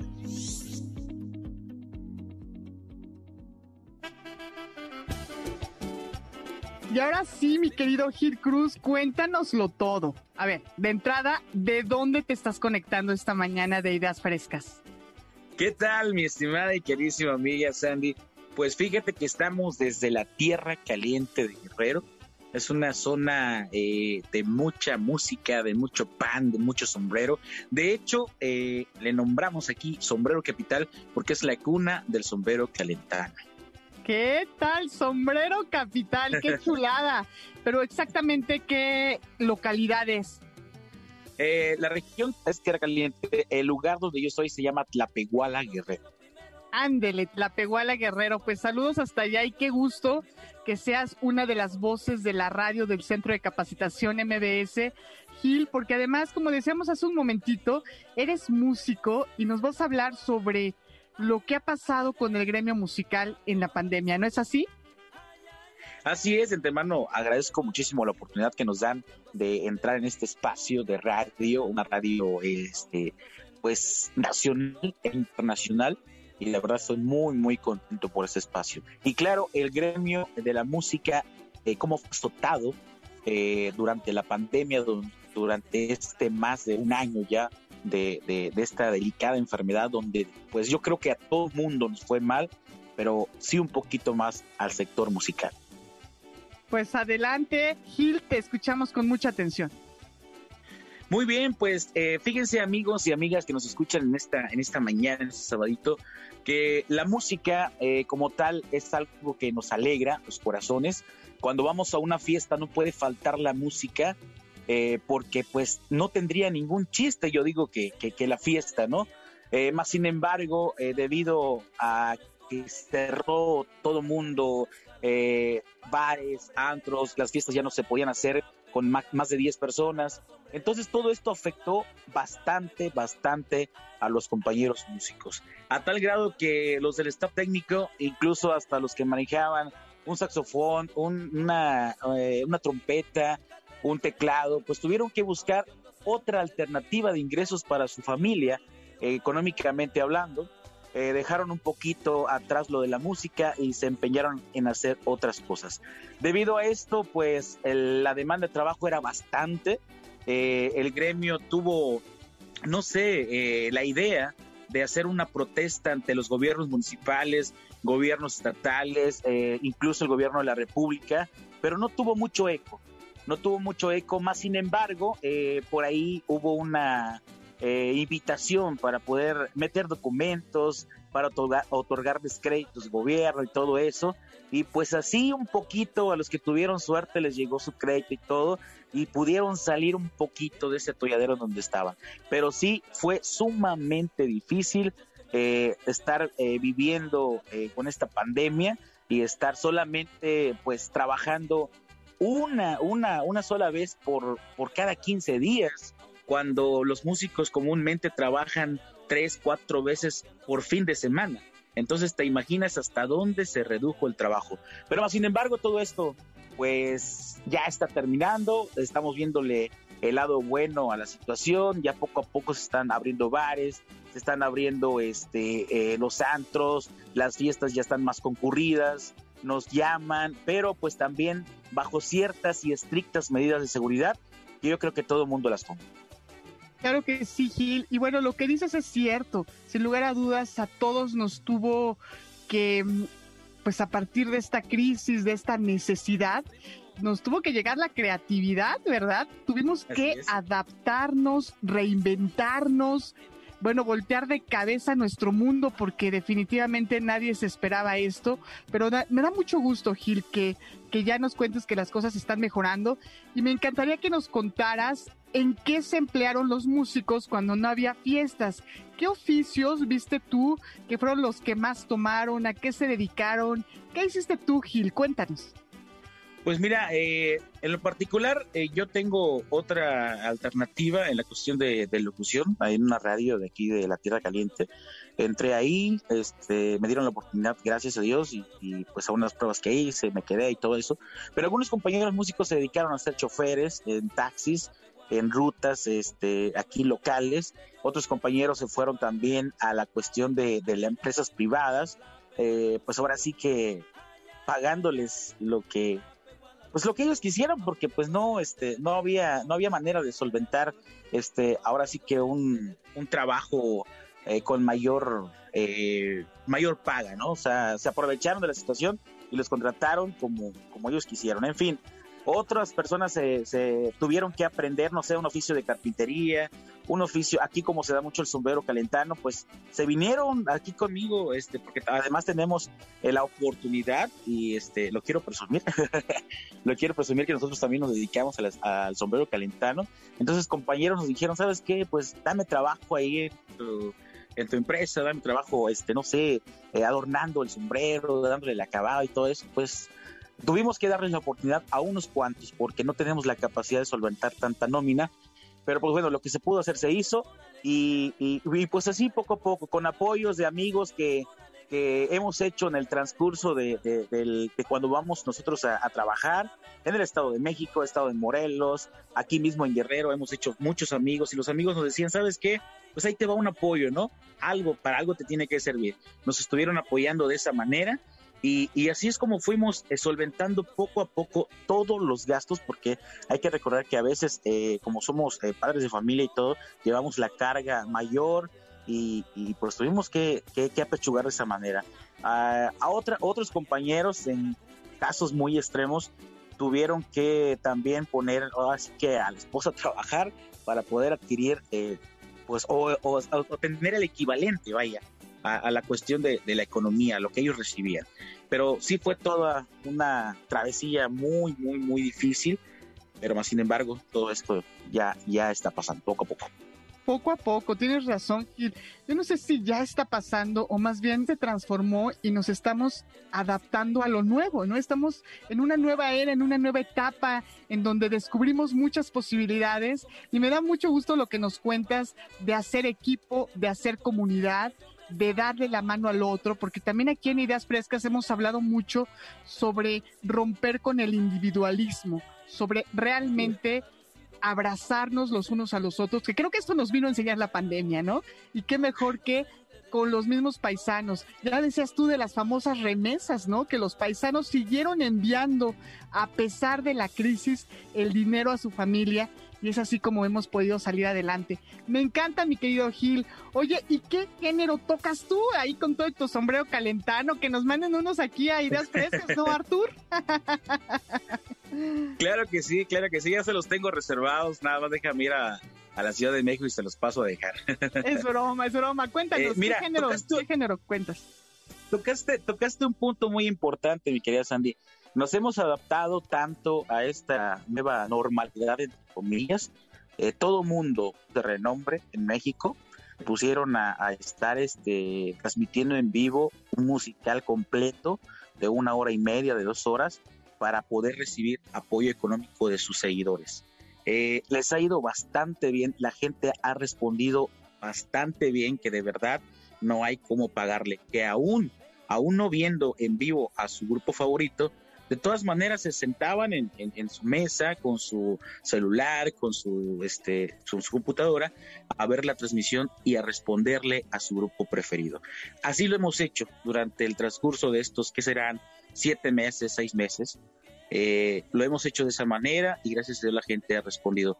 Hasta yo, fíjate que no tenía yo, este, ahora sí que ni la inquietud de hacer una transmisión en vivo por Facebook. De hecho, yo no me metía ni ni a las redes sociales ni nada pero le hemos entrado tanto, eh, ¿para qué? Para pues decirle a la gente que todavía estamos en activo y haciendo algo nuevo, produciendo, eso sí, estamos constantemente produciendo, porque entramos a los estudios de grabación, a este, escogemos una canción, si no queda, escogemos otra, etcétera, etcétera.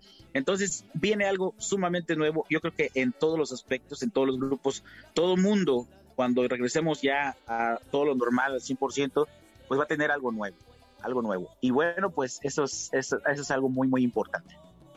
Muy bien, Gil, tenemos que cerrar ya esta sección, pero yo quiero que nos cuentes qué tipo de música tocas para cerrar con ese género. ¿Cómo ves? No importa si nunca has escuchado un podcast o si eres un podcaster profesional. Únete a la comunidad Himalaya. Radio en vivo. Radio en vivo. Contenidos originales y experiencias diseñadas solo para ti. Solo para ti. Solo para ti. Himalaya. Descarga gratis la app. Muy bien, pues nuestra música es versátil. Nosotros te tocamos hasta una cumbia, un bolero, un zapateado, una ranchera. Eh, y, bueno, somos versátiles. Al cliente lo que pida, como es por ahí. Oye, a ver, recomiéndanos un título así, muy guerrerense, muy de la tierra caliente, que se baile con todo y sombrero calentano para poner a bailar al público de ideas frescas. ¿Cómo ves? Ah, claro que sí, pues el himno de mi pueblo, el himno de mi ciudad, el gusto Atlapehuala. El gusto Atlapehuala. Muy bien, pues con esta nos despedimos. Te mando un abrazo fuerte a ti y a toda tu gente allá en Guerrero. Que viva Guerrero, que viva la tierra caliente y qué gusto, una vez más te lo digo, Gil, que seas parte de Ideas Frescas, porque bueno, hay que contarle al público que Gil se inscribió al taller de radio en línea tú que nos escuchas te puedes inscribir a cualquiera de los cursos que tenemos en el Centro de Capacitación MBS. Entra a www.centrombs.com, diagonal cursos online y entérate de todo porque te va a encantar. Gil, te mando un abrazo muy fuerte. Muchísimas gracias. Un placer enorme platicar contigo. Saludos a toda la audiencia. Igualmente, Gil. Oye, vas a dejar en el post de Facebook y de Instagram tus redes, ¿verdad? Claro que sí, para cualquier cosa que se ofrezca, estamos ahí en las redes sociales de eh, MBS, ahí nos pueden encontrar, ahí estamos 100%. Órale, abrazote ahí en las redes de Ideas Frescas que las recuerdo. Digo, ya, ya vamos a dar el comercial completo, mi querido Gil. Instagram y Facebook, Ideas Frescas 102.5. Twitter, arroba centro MBS. Instagram y Facebook, MBS Noticias 102.5. Twitter, arroba MBS 102-5. Ahora sí, dicho lo propio, nos vamos. Enseguida regresamos, no te vayas. Y así se zapatea en la tierra caliente, compadre. Y tócale bonito, mi corazón gitano.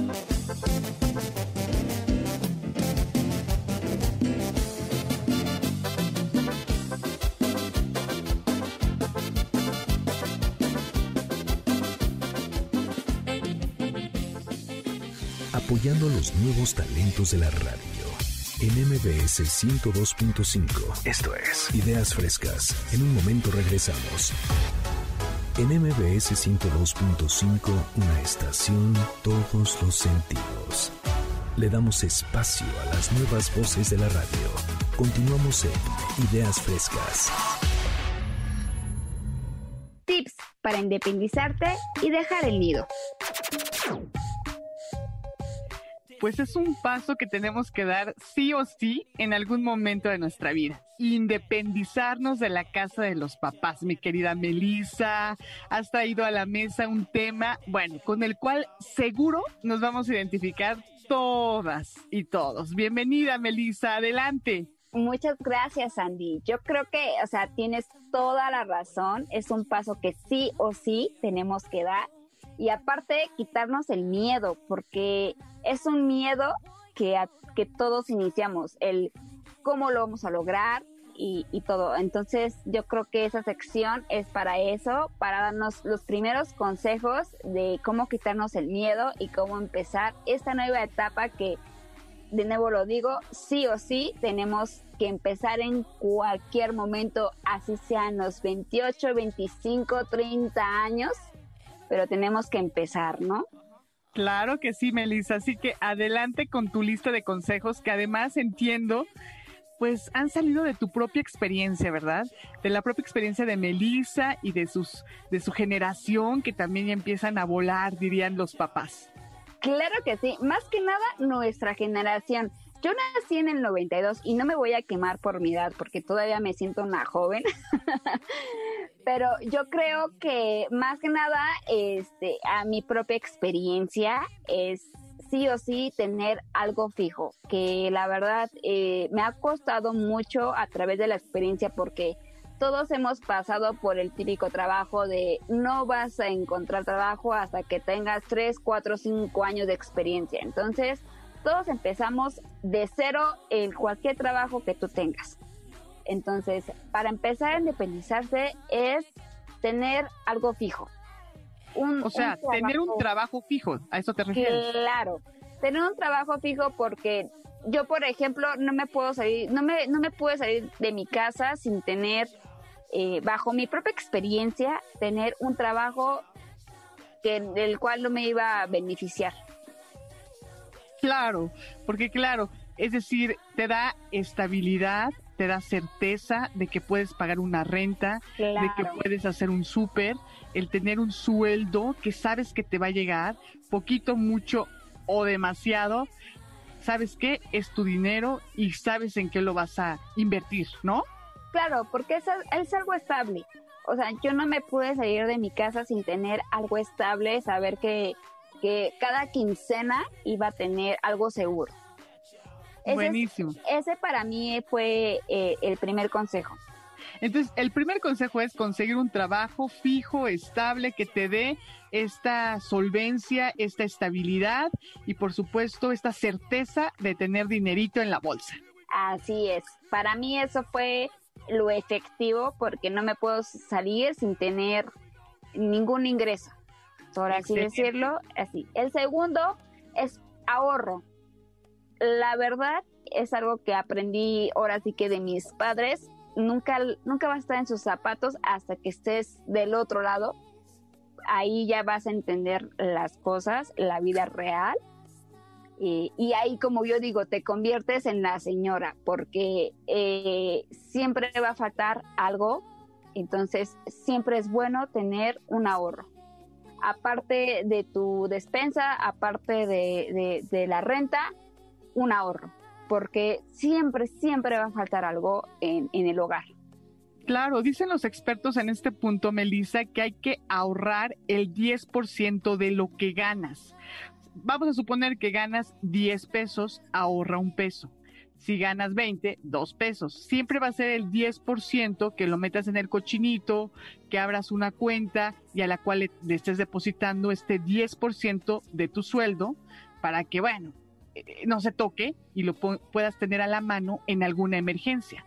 Claro, porque la verdad nunca sabes cuándo van a pasar las cosas. de, algo estoy muy segura es que las cosas sí pasa. O sea, que, que ya se te descompuso tal cosa, que ya te faltó tal cosa, no sé, las cosas siempre pasan y es algo que a mí me ha dejado muy en claro. Entonces, por algo me ha gustado tener mi ahorradito, mi cochinito abajo del colchón. Como excelente, excelente tip, me encanta, muy bien. ¿Cuál sería el tercero, Melissa? Claro, para mí son, son dos puntos de vista, yo creo que ya cada quien como siempre a mí me lo han preguntado, oye, ¿qué onda? ¿Cómo conseguiste tu departamento? ¿Cómo empezaste? Los departamentos. La verdad es que yo empecé como roomie. O sea, pero hay que tener consciente con quién te vas a ir, porque ahí vas a chocar mucho con las personas. O sea, aquí no te va a aguantar nadie más que tus papás. Es algo que, que me ha dejado claro porque es muy diferente vivir con los amigos que con los papás. Entonces, o, es vivir sola o es vivir con roomies. Entonces, yo creo que ese es un, un, un, un tip o, es cada punto de vista que las personas tienen que, que ver a, bajo su propio ojo. Oye, ¿y qué les dirías a las chicas que quieren ya independizarse y montan un departamento solas? Es decir, pero que de pronto les da miedo. Esto me ha tocado mucho escucharlo, Melissa. Les da miedo vivir solas porque algo les pueda pasar. ¿Tú, tú qué opinas ahí? Claro, ¿sabes qué? Yo creo que eh, bajo mi propio criterio y educación es todo sin miedo. Eh, estamos conscientes que ahorita estamos viviendo en, en un tema sobre feminicidio y, y, esas cuestiones muy delicadas que para las mujeres nos hemos apoyado mucho. Es sin miedo, muy maduras y consciente y con la mente abierta. Saber que no podemos confiar en todos, pero ser muy listas, ¿sabes? O sea, eh, hay que ver qué nos ofrecen, hay que ver nuestras finanzas y saber qué es lo que podemos pagar y en dónde podemos vivir y con quién, saber quién está en nuestro departamento, saber quién está a nuestro alrededor.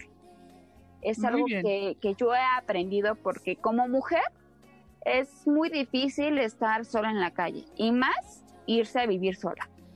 Claro, así que Entonces, ojo, chicharo, como decía una campaña de mis tiempos que seguro a ti ya ni te tocó, mi querida Melissa, que es mucho ojo, cuídate a ti misma, cuídate a ti mismo, lo que acabas de decir es fundamental, no claro. confíes en cualquier persona.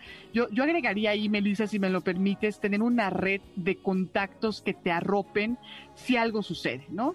Si claro. alguien se mete a tu casa, que mira, toco madera, pero bueno, suceden, como bien dices, las cosas suceden, los accidentes, ¿no? Suceden, si me caigo del baño, si me resbalo, si cualquier cosa pasa, tener una red de apoyo, conocer a tus vecinos, tener un grupo de WhatsApp, siempre claro. salva y ayuda. Claro, y es que, no, o sea, la verdad, acabas de decir un punto importante, porque en cada departamento donde tú estés, siempre hay un grupo de vecinos, siempre. O sea, ya sean de un grupo de 5, 10, 15 o 6 vecinos, siempre va a haber un grupo, entonces hay la confianza, pero tampoco no es que te vayas al 100% de la confianza, es cuidarse a uno mismo y ser muy inteligente con quién hablas y en dónde estás, porque como mujer en estos tiempos es muy difícil, pero sin miedo. Exacto, me encanta, Melissa. Oye, y entonces el cuarto punto, ¿cuál sería? Es algo que yo aprendí de las mamás y aquí tocamos el tema de ser señora, la despensa. claro. La despensa, la verdad, cuando yo empecé a hacer despensa y a decir esto me conviene, esto está en oferta, eh, qué me conviene aquí, qué no, que sí, es un tema que yo dije, ya me siento mi mamá. claro, claro, estoy totalmente de acuerdo contigo, porque bien dices, ¿eh? ya empezamos a ver el tema del dinero contra calidad, contra, no, un montón de cosas. Sí. Pero es, es divertido, digo, es, es difícil al principio porque sientes que tu dinero ya no te dura. O sea, toda tu quincena se te va casi, casi pero es divertido porque vas aprendiendo a, a, a, valorar tu dinero, vas aprendiendo, este, pues ahora sí que a economizarte. Uh -huh. Entonces ahí ves tu señora interior que estos salvos por uno hoy me conviene porque se acaba la oferta el 30 de tal mes. me encanta, Melissa. Oye, buenísimo, las compras. ¿Y qué me dices de la salud, Melissa? esto es algo muy importante, te lo va a tocar porque enfermarse cuesta carísimo. La verdad. Entonces, empiezas a conocerte a ti mismo. Cuando yo empecé esta etapa, que la verdad 100% recomendada que todo se debe de empezar, te empiezas a conocer a ti mismo. No es lo mismo vivir con tus papás y saber lo que comes, a cuando tú vives tú sola y saber qué es lo que te cae bien. Entonces, te empiezas a cuidar tú mismo, sabes qué es lo que te cae bien, empiezas a hacer ejercicio. Yo, por ejemplo, en mi caso, hablo en experiencia personal y espero que a todos les funcione. Empiezas a hacer ejercicio, empiezas a cuidar tu salud, porque sabes que por que te dé gripe o una pequeña tos, ir al doctor te sale caro. Las medicinas te sale caro. Entonces, hay algo que un, un, un ex jefe en un tiempo a mí me comentó, que lo más caro en esta vida es enfermarse. Entonces, si nos cuidamos a nosotros mismos, empezando por la salud, todo está perfecto. Oye, muy bien, y además contar con un seguro de gastos médicos mayores, con seguridad social, nunca está de más, ¿no? Hacer uso de estos servicios. Claro. Oye, vámonos al último punto, Melissa, porque ya nuestro productor nos está viendo con ojotes. con ojotes, ya sí, ya lo vi. Muy bien, el último punto es que todos debemos de ser conscientes que va a haber bajas y malas. No, no todo va a ser de color rosa al irte a vivir solo.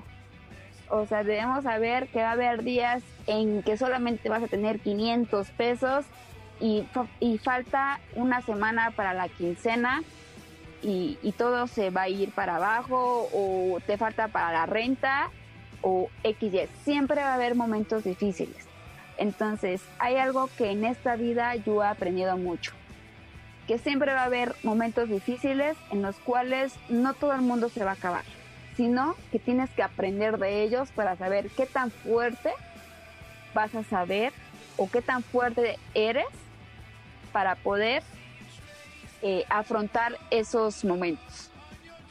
Claro que sí. Además vas madurando, Melissa. Lo que estás diciendo es que uno va creciendo, va madurando, vas aprendiendo de tus errores, vas midiéndole, como diría mi abuelita, que en paz descanse, el agua a los camotes. Ya no es lo mismo. Cuando vives solo, realmente ya ya le mires a todo, ya te cuidas, como bien dices. Yo recuerdo que las primeras veces que vivía sola, ya hasta veía, ¿no? Cómo me voy a ir a la fiesta, cómo me voy a regresar. Toda hay una logística detrás que tiene que ver con este amor propio, ¿no? Con este cuidado. Excelente tema, Melissa. Claro, aparte, déjate mencionar algo muy rapidísimo que me ha dado mucha risa es que siempre mis amigos me han dicho, oye, hay fiesta aquí, te invito las cervezas o, o X cosa, y ese no puedo. ¿Por qué? Porque tengo eh, una semana para, para llegar a la quincena y tengo 500 pesos, por así decirlo.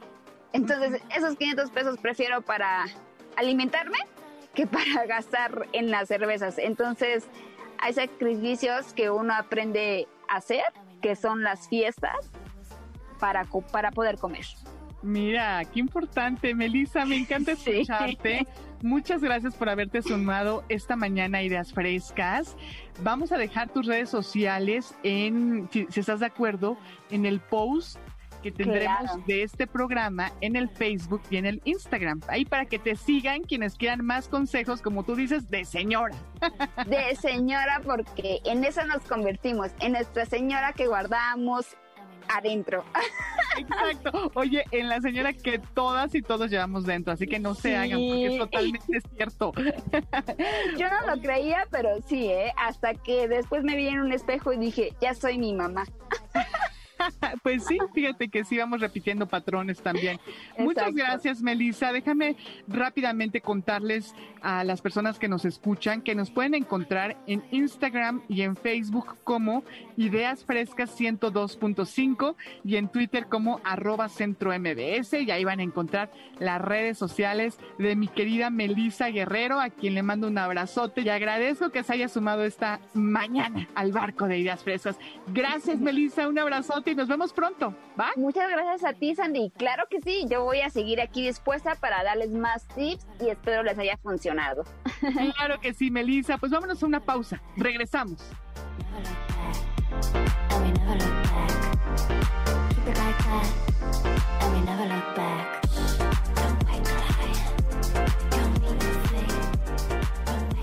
Apoyando los nuevos talentos de la radio en MBS 102.5. Esto es Ideas Frescas. En un momento regresamos. En MBS 102.5, una estación, todos los sentidos. Le damos espacio a las nuevas voces de la radio. Continuamos en Ideas Frescas.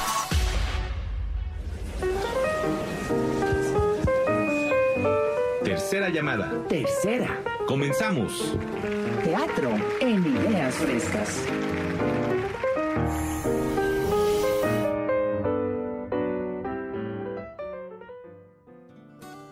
Oh, Molly, my darling.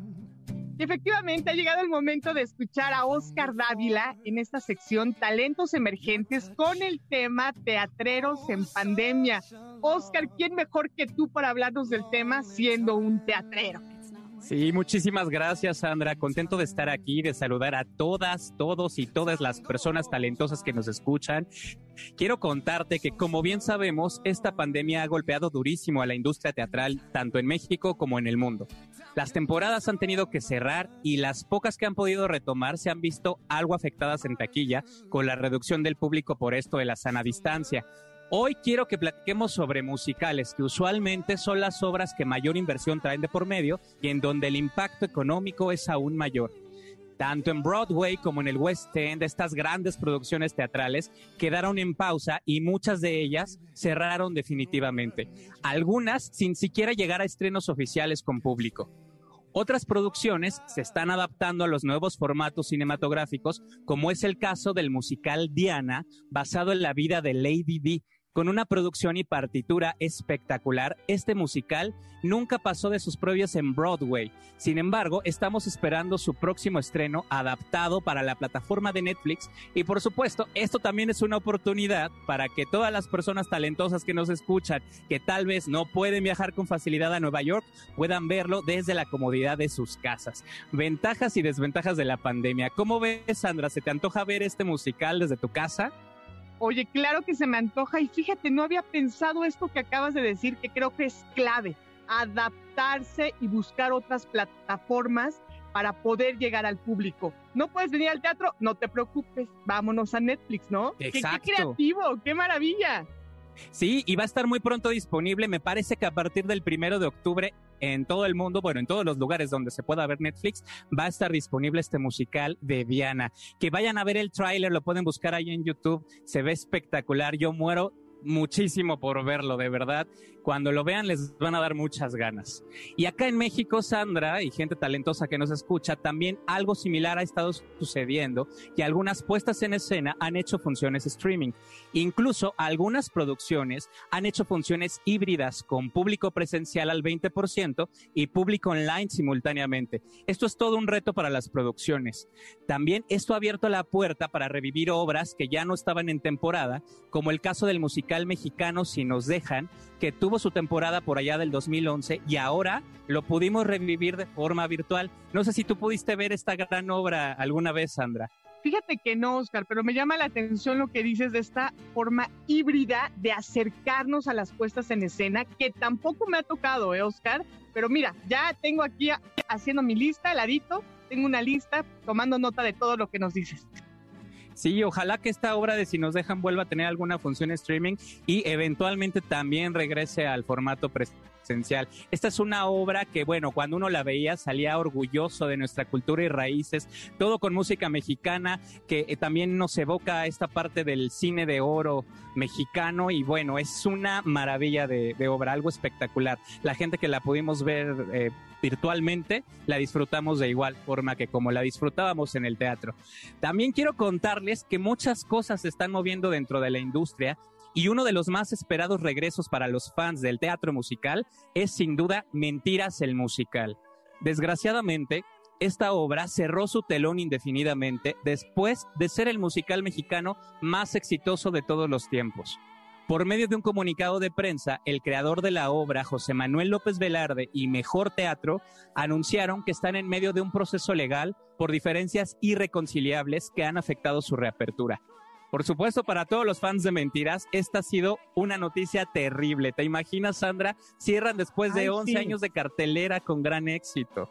Oye, qué pena, caray, qué pena, qué lamentable, no lo sabía, qué triste, ¿verdad? Que mira, por un lado hay oportunidad de crecimiento y por otro lado afloran las diferencias, afloran pues las situaciones desagradables que llevan a la quiebra, o bueno, no sé si decir la quiebra, ¿verdad? Sería muy duro, pero pues como tú dices, a, a esta, a esta pausa, vamos a ponerlas. Realmente no sabemos qué pasó, no han dado más que el comunicado oficial, pero pues después de haber tenido tantas giras, haber hecho Auditorio Nacional por sus 10 años, versiones sinfónicas, interactivas, y bueno, ser ya prácticamente una, una parada obligada para la gente que viene de otros lados a ver musicales a la Ciudad de México, pues es una triste noticia. Bueno, en una de esas, otro productor se pone listo y la revive. Ya iremos Ojalá. viendo. Mucho Ojalá, ojo, sí. productores. Mucho ojo, sí. Pues es un gran golpe para los fans que coreaban todas las canciones de esta obra cada semana. Y por supuesto también para la industria, porque también esta compañía tan importante que es Mejor Teatro, lider- liderada por Morris Gilbert, pues de alguna forma mucho de su presupuesto salía de Mentiras el musical. Entonces seguramente también va a ser un impacto económico para ellos. Caray, pues lo mejor para, para esa obra, muchas buenas vibras. Muchas buenas vibras. Y mira, Sandra, hay gente talentosa. A pesar de todo, ya estamos viendo una luz al final del túnel. Y ahora, con todas las medidas de seguridad, podemos ver actualmente en cartelera algunas obras. Tal es el caso del musical Ghost, La Sombra del Amor, basado en la película y musical que fue un hitazo en Europa. Y bueno, icónica película también con Demi Moore y Patrick Swayze. Y no sé si te acuerdas de esta peli, Sandra. No, cómo no, cómo no, soy fan. Y fíjate que ya empecé a ver publicidad en la Ciudad de México, en las diferentes bardas de la Ciudad de México, y me llamó mucho la atención. Pensé, ¿cómo van a llevar al teatro esta película? ¡Qué emoción! Es un musical emocionante de principio a fin, vocalmente complejo y con unos efectos especiales maravillosos, no se lo pierdan. Ghost tiene su temporada en el Teatro San Rafael, obviamente con todas las medidas de seguridad y por supuesto con sana distancia. También tenemos por otro lado La Jaula de las Locas, que también sobrevivió la pandemia, con algunas funciones que hicieron vía streaming, que ahora regresan al Teatro Hidalgo, producido por Juan Torres. Un bellísimo musical con un mensaje muy importante sobre la inclusión y la familia. Y por supuesto, la importancia de esta producción de ta- también adaptarse a esta nueva normalidad. ¿Tú qué opinas, Sandra? ¿Prefieres teatro presencial o streaming? No, 100% presencial, pero entiendo que tenemos que adaptarnos y que ser muy creativos para sobrevivir esta crisis y que nos toca a todos y a todas, ¿eh? Así que sí, te toca comprar un boleto o asistir a una función vía streaming, hazlo, porque estás apoyando a una industria, una industria que está tratando de sobrevivir y que está reinventándose todos los días. Sí, totalmente. Además, también los costos son un poco más accesibles eh, de forma streaming y pues lo puedes ver desde la comodidad de tu casa y muchas veces un boleto hace que muchas personas puedan ver la obra. La puedes ver con toda tu familia y a veces ir al teatro presencial pues tienes que comprar cuatro o cinco boletos. Y pues como ya dijo Lolita Cortés, son varios supers, ¿a poco no? Sí, claro, porque échale además el estacionamiento, si se te antoja algo de la dulcería, la cena post función. Oye, pero justo aquí lo que dices, dice nuestro productor también, que pues por un boleto toda la familia disfruta. Qué maravilla. Sí, por supuesto. Y bueno, más obras que regresan a, a cartelera. Está Hoy no me puedo levantar, este famoso musical de Rocola basado en las canciones de Mecano, uno de los mejores grupos del pop español que surgió en la movida madrileña. Y esta producción de Alejandro Go en el CCT2 reabre temporada con Yair y María León en los roles protagónicos de Mario y María. Esta es la cuarta vez que vemos este musical en nuestra ciudad y para todos los fans de Mecano y de los musicales es visita obligada. Vamos al teatro, claro que sí, o bien a la pantalla. Vamos al teatro o la pantalla exactamente, pues no me queda más que darle las gracias a todos los que nos están escuchando, gente talentosa. Les recomiendo revisar toda la cartelera para tener más opciones teatrales. Consuman teatro, vayan al teatro, les va a gustar mucho. Claro que sí, Oscar Dávila, ¿cómo te seguimos? Tú que eres un experto del teatro, del teatro musical, que cantas, que estás súper metido en el ajo. Cuéntanos dónde te encontramos en el mundo digital. Pues en todas las redes sociales me encuentran como arroba Oscar Dávila Cantante y también mi podcast que se llama Justo Talentos Emergentes. Ahí nos escuchamos en mi canal de YouTube y en todos lados. Buenísimo, Oscar. Te mando un gran abrazo. Te agradezco mucho que te hayas sumado a esta emisión de Ideas Frescas. Hoy sábado 17 de abril de 2021 y enhorabuena por este renacimiento del teatro musical en México post pandemia. Abrazo fuerte, Oscar. Muchas gracias. Saludos teatrales. Adiós. Y bueno, con esto nos despedimos. Gracias a Oscar Dávila, a Melissa Guerrero, a Gil Cruz y a Omar Loquillo Flores quienes formaron parte de esta segunda hora de Ideas Frescas, el programa de los alumnos y las alumnas del Centro de Capacitación MBS. Gracias al maestro Arturo Chávez en la producción y postproducción. Y muchísimas gracias a Mario Ontiveros allá en Mariano Escobedo 532. Gracias también a Frida Sariñana, quien estuvo en la primera hora de Ideas Frescas. Quédate con Eduardo Jiménez a continuación en Que Ruede la Rueda. Soy Sandra Vázquez. Hasta la próxima. Que tengas un excelente sábado.